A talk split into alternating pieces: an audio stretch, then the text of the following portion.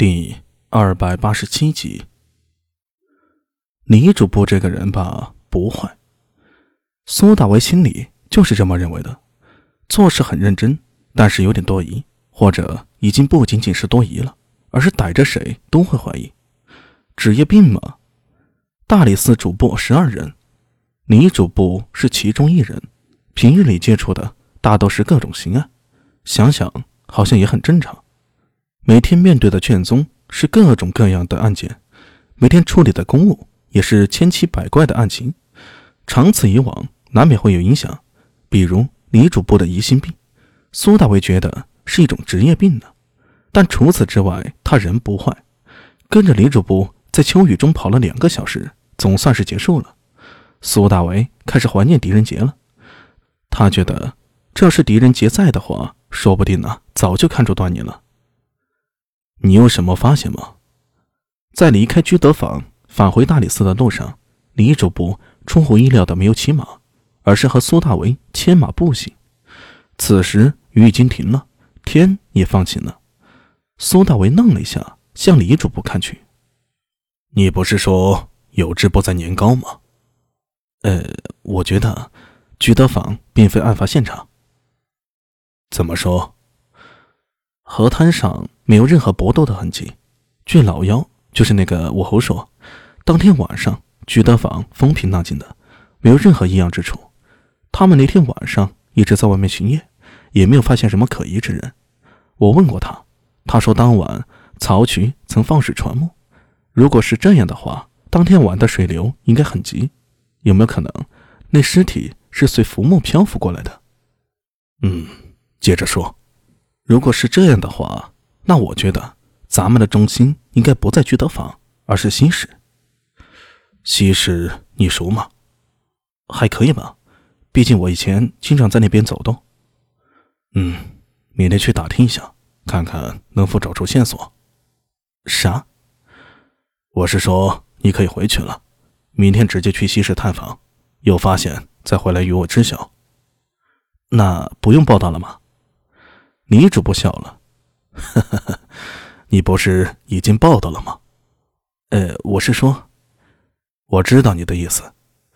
此案是由大理寺镇侯单业主持，不过具体负责事务的是我。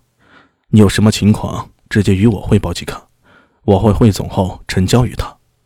哦，小人明白。还真的是侯单业。苏大为想起了安文生的提醒，不过。他无需向侯山业报道，只要和这位李主播汇报即可，那也可以避免不少麻烦嘛。至少在苏大为看来，这李主播人不差。或许一开始他对苏大为有点不满，但他的不满主要是在于苏大为的年纪，而非针对于苏大为的人。可能在李主播看来，嘴上无毛，办事不牢。不过经历了这一个下午之后，苏大为很勤快，也让李主播放心了不少。或许依旧不满，但是对于苏大伟本人已经没有了意见。呃，那小人先回衙门一趟。好。呃，这匹马呢？你留着吧。李主簿摆了摆手，说道：“接下来有你忙的，一个脚力代步终究会方便一点。不过要照顾好它，这可是大理寺的马匹。对了，你还有其他要求没有？比如说兵器啊？”比如说甲位啊，我回去之后可以命人为你准备。这是认可了吗？苏大为想了想，呃，我需要一副小脚弩。苏昭留下来的横刀和破鞋弩，在当日啊，他夜探灵宝寺的时候被毁的被毁，丢失的丢失。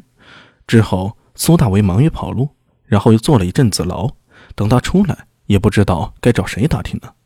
脚弩属于军械，等闲人无法配备的。但大理寺应该有这种武器，差别只是大小和顺不顺手而已。这方面，苏大为倒是有那么一点自信。前身他就喜欢收藏冷兵器，所以改造脚弩应该不成问题。小脚弩那是什么？哦，一种手弩，体积比军中的脚弩要小一些，威力也没那么大，适合随身携带。嗯，那我回去看看，如果有就帮你申领一副。多谢主播。好了，那我回去了。李主播上马，扬长而去。苏大为目送他背影消失，这才如释重负般长出了一口气。他也上马，打马扬鞭，直奔县衙。在县衙门口，苏大为把马拴好，正要往里走，就听到有人喊他。扭头看去，只见高大虎行色匆匆走来。苏帅，听说你去大理寺了？啊，我刚得到消息，说金德秀被人杀了，所以就回来找你。没想到啊，呃，苏帅，我得到个消息，金德秀前日正午曾出现在西市大家堰寺，之后就失去了踪迹。